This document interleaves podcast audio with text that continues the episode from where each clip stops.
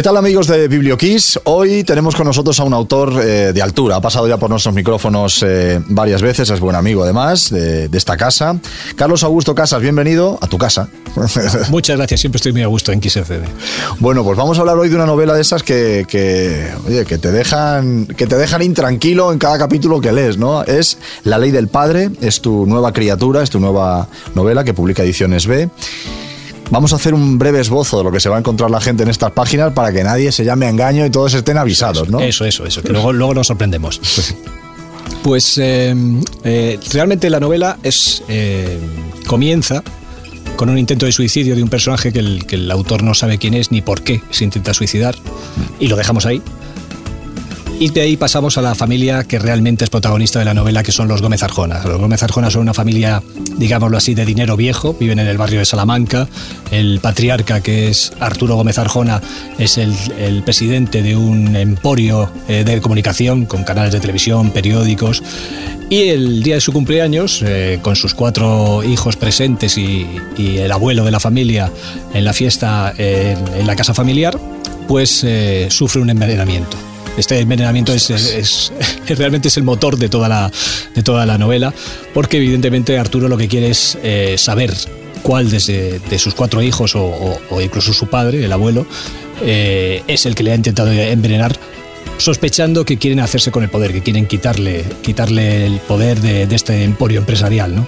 Pero claro, no quiere acudir a la, investigación tradicional, no quiere acudir a la policía ni, ni contratar a un detective privado, porque estas familias este tipo de cosas las, tienen, las quieren guardar. ¿no? Él, quiere mantener su privacidad, sobre todo en un suceso así, eh, lo más secreto posible, y de ahí contrata, bueno, no es que contrate, tiene un colaborador que se llama Josan, que es un personaje que eh, a mí me, apetecía mucho eh, introducir en, una novela negra porque me parece que, es perfecto para esta historia, que es Josan es un antiguo presentador venido a menos, que en, televisión eh, suelen llamarlo juguete roto, ¿no? porque mm. los juguetes rotos son esta gente que ha tenido mucho éxito y de repente caen. Entonces, Josan se encuentra en este estado, ¿no? en una vida fracasada, con un pasado y con un secreto, y él a lo que se dedica básicamente es a enterrar, por eso Arturo le llama el enterrador, a enterrar los secretos de Arturo Gómez Arjona.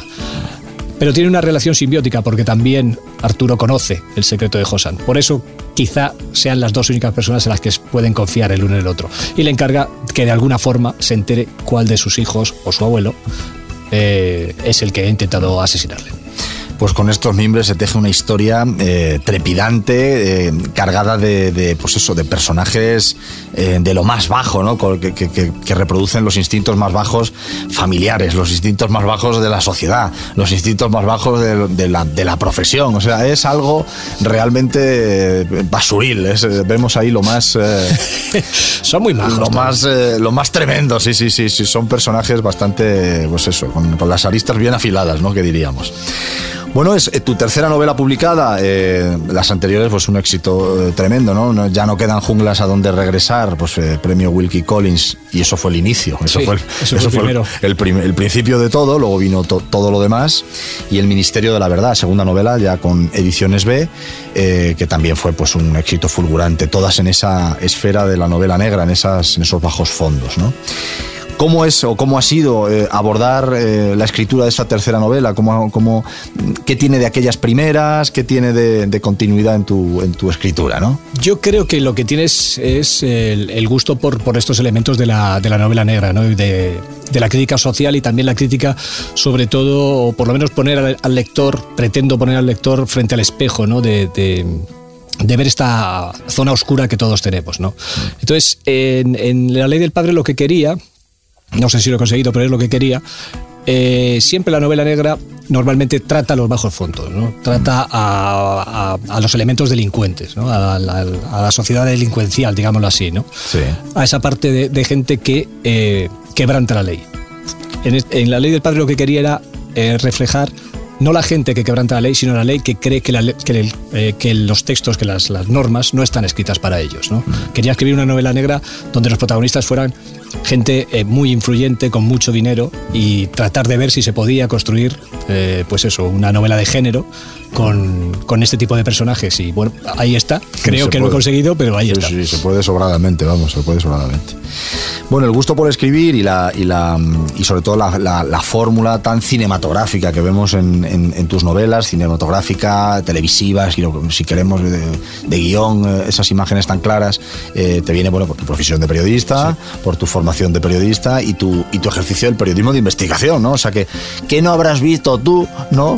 de lo que escribes aquí y de lo que no escribes también. Sí, realmente. Eh, pero lo bueno que, lo bueno que, tiene el hecho de, ser eh, periodista o lo que me aporta como escritor el hecho de ser periodista, básicamente uno es eh, el, tener ya dentro el ejercicio de, la escritura, ¿no? el, hábito de escribir todos los días, que eso quieras que no, es muy importante a la hora de, escribir una novela.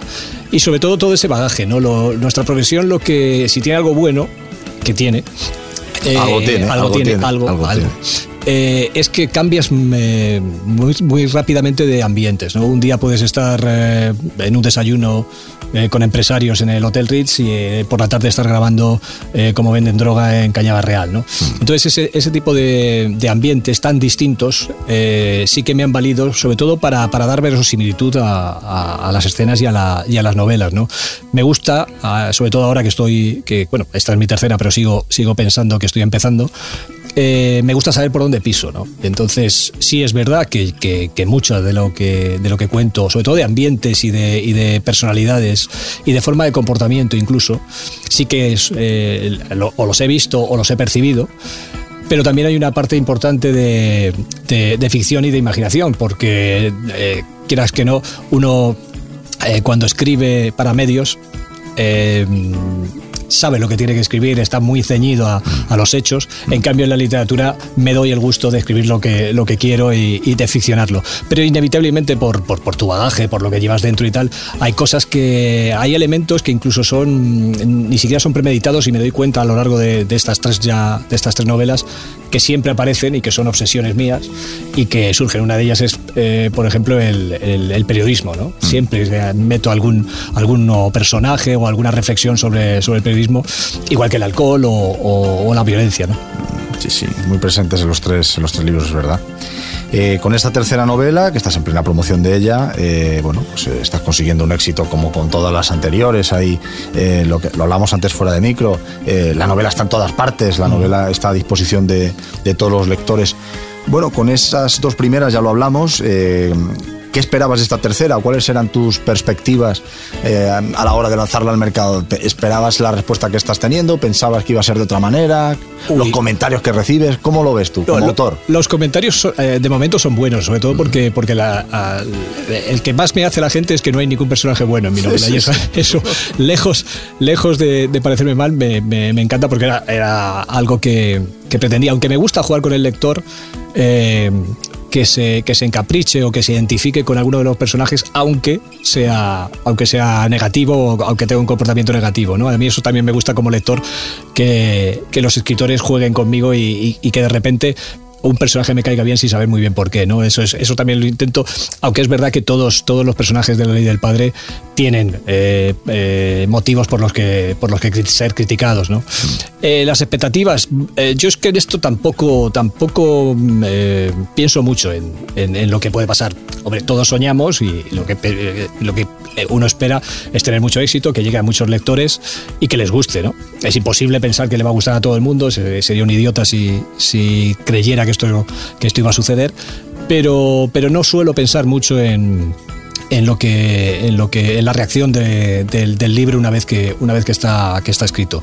Lo que sí eh, tengo quizá por por, eh, por mi forma de escribir o, por mi forma de entender eh, lo que es escribir una novela, yo soy el peor lector eh, de mí mismo, ¿no? Yo tengo que ser el, más eh, exigente. Entonces, hasta que no estoy absolutamente convencido con, la novela, no la entrego. Entonces, eso, eso me tranquiliza mucho, porque el libro que yo entrego es el, mejor libro que podía entregar, es la mejor historia que podía contar en ese momento, y eso quieras que no, pues, como te decía antes, me, me, tranquiliza. El resto, pues es que hay muchísimos factores que un escritor tampoco puede controlar, ¿no? ¿No? Entonces hay un elemento de suerte, hay un elemento de que esa historia en ese momento a la gente le cuadre, le guste por, por, por una moda, por, por lo que, o por, el momento que estamos viviendo socialmente. Mm. Esas son cosas que no puedes, que no puedes controlar. Entonces es mejor no, no darle vueltas. Yo por eso te digo, estoy, eh, para mí lo primordial es estar contento con, con lo que he escrito y lo estoy. Y todo lo que venga, pues ahora mismo son regalos.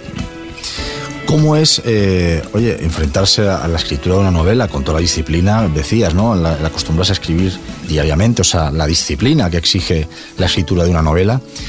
Oye, con ejercer tu profesión de periodista de investigación en un programa de éxito también y bueno, y la paternidad, dos niños, pero ¿dónde, o sea, cómo metes eh, todo eso en, las 24 horas del día? Porque no tiene más el día, tiene 24 horas. Es complicado, es complicado, pero bueno, al final el otro día estaba eh, con otro escritor, con Marto Pariente, y lo estábamos comentando, ¿no? Eh, cuando tienes una historia en la cabeza, cuando una historia eh, se te mete en la cabeza y no para de golpearte, al final encuentras el momento para escribirla porque no tienes que sacarla, tienes que sacarla, no te puedes quedar con ella dentro.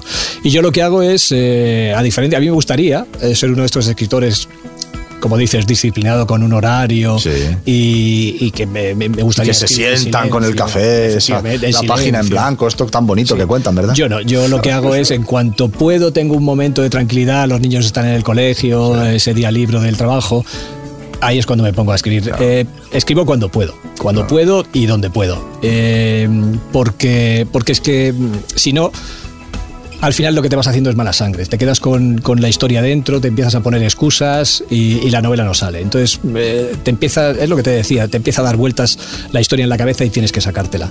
Yo creo que me vino muy bien porque todo este ejercicio, eh, sobre todo esa demostración, si de algo te vale haber escrito eh, tres novelas, es de ir aprendiendo con cada una de ellas. ¿no? Con la primera, que fue la, para mí fue la más complicada, evidentemente durante años estuve poniéndome excusas a mí mismo, ¿no?